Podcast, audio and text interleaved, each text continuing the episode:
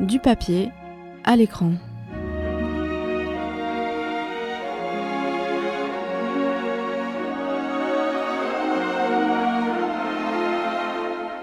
Salut à tous, c'est Justine. Aujourd'hui, on se retrouve pour une nouvelle chronique de Du papier à l'écran.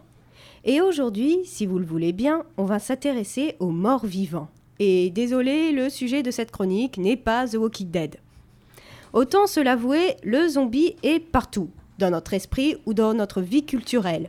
Preuve à l'appui, la Zombie Walk organisée chaque année dans le monde. Et j'attends toujours le moment où je pourrai enfin y participer. D'ailleurs, Léo, celle de Bordeaux a-t-elle bien eu lieu en octobre dernier? Eh bien, il me semble que oui.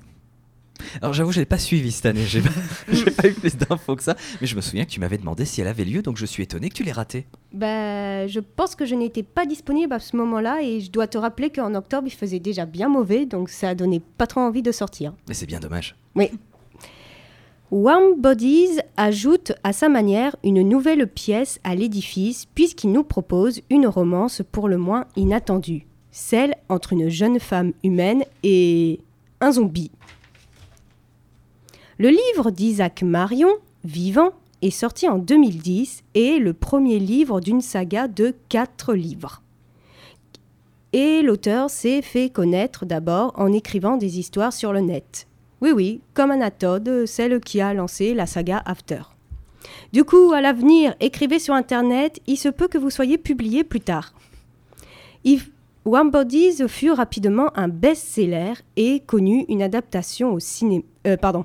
C'est le livre Vivant qui fut rapidement un best-seller et il connut une adaptation au cinéma en 2013 sous le titre Warm Bodies avec Nicolas Hult et Teresa Palmer dans les rôles principaux.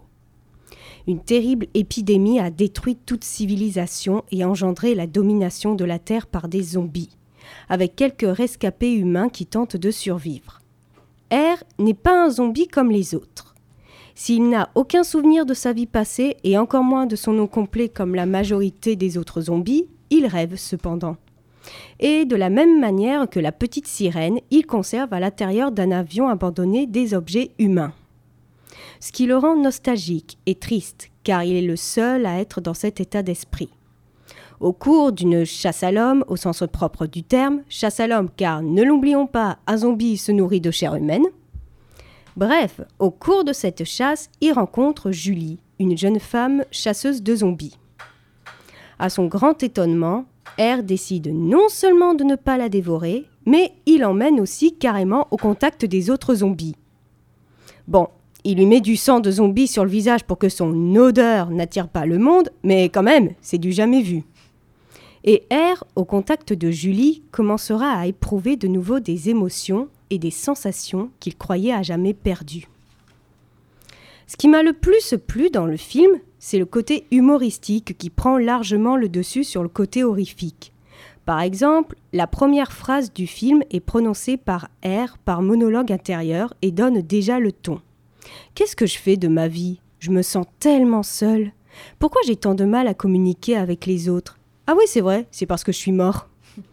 Ou encore, lui c'est mon meilleur ami, par meilleur ami, j'entends qu'on grogne et qu'on se parle bizarrement de temps à autre.